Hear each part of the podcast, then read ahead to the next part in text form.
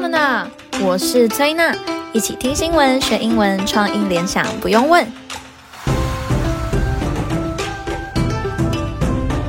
接续上一集农历新年主题，这集要介绍传统上在农历几号要做些什么事。上一集有提到，传统农历新年是长达十五天的庆祝活动，一直延续到二月五号 Lantern Festival，也就是元宵节。但非常可惜，我们都不是一路放假到 Lantern Festival。那现在我们就来听听农历年几个重要的日子该做些什么吧。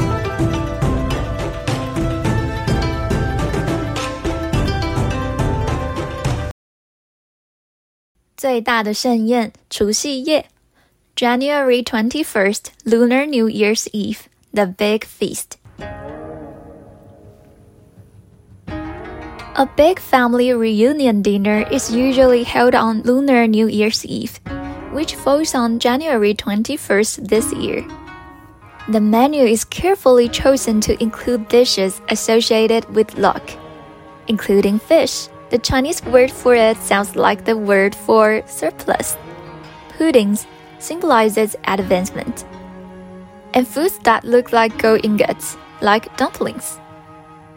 除夕夜会挑跟幸运有关的食物，像是年年有余，英文是用 surplus，s u r p l u s，surplus，还有步步高升，代表 advancement，a d v a n c e m e n t，还有看起来像 gold ingots 的食物，ingot 是黄金的计算单位，像是水饺 dumpling，但好像我们过年很少会真的煮水饺来吃哦。可是今年崔娜就想说，老师自己都教学生这些过年要吃的食物，所以自己应该也要来应景一下，所以我就煮了水饺。结果煮完家人还一头雾水，为什么要吃平常就在吃的食物？那除夕夜过完之后就到初一啦。January twenty second, Lunar New Year, Family Visit. The first few days of the Lunar New Year, especially the first two days, are often a test of one's stamina, appetite, and social skills. As many people have to travel and visit immediate family, other relatives, and friends. Bags are stuck with presents and fruits for each of the elders and friends' homes visited, who will shower the visitor with gifts and snacks in return after exchanging conversations over Lunar New Year treats. Married people also have to give out red packets to those who have in debt tied the knot, both children and unmarried juniors. CNN 记者写得非常写实哦，他说，农历新年开始的两天，通常是一场考验，考验你的忍耐力、胃口以及社交能力。有很多人都要去拜访直系亲属或是亲戚朋友。 通常都会在一些寒暄聊天之后送一大堆礼物或点心礼盒，已婚的还会给小孩或是未婚晚辈红包。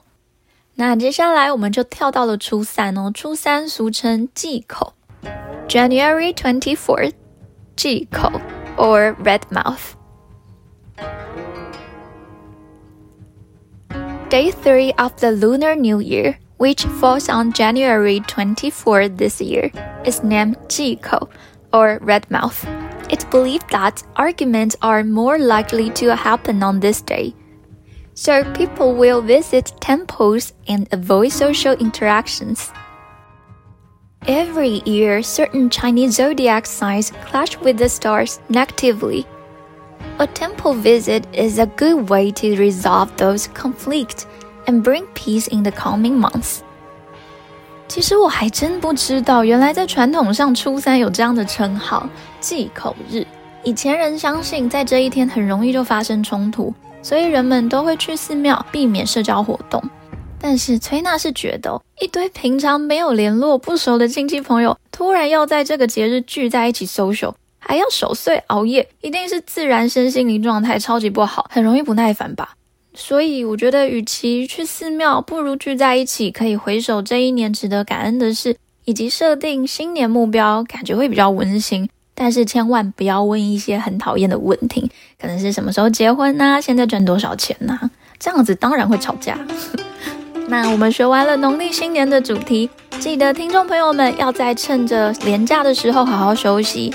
顺便听听崔娜的 podcast，还要保持愉悦的心情，享受每个健康平安的日子哦。也提醒大家，在这两集农历新年特辑当中，我都有附文稿在资讯栏里面，也有新闻链接，你们可以点进去看。这集的英文没有到非常的难，鼓励大家可以边看边听。So love you guys, see you next time, bye bye.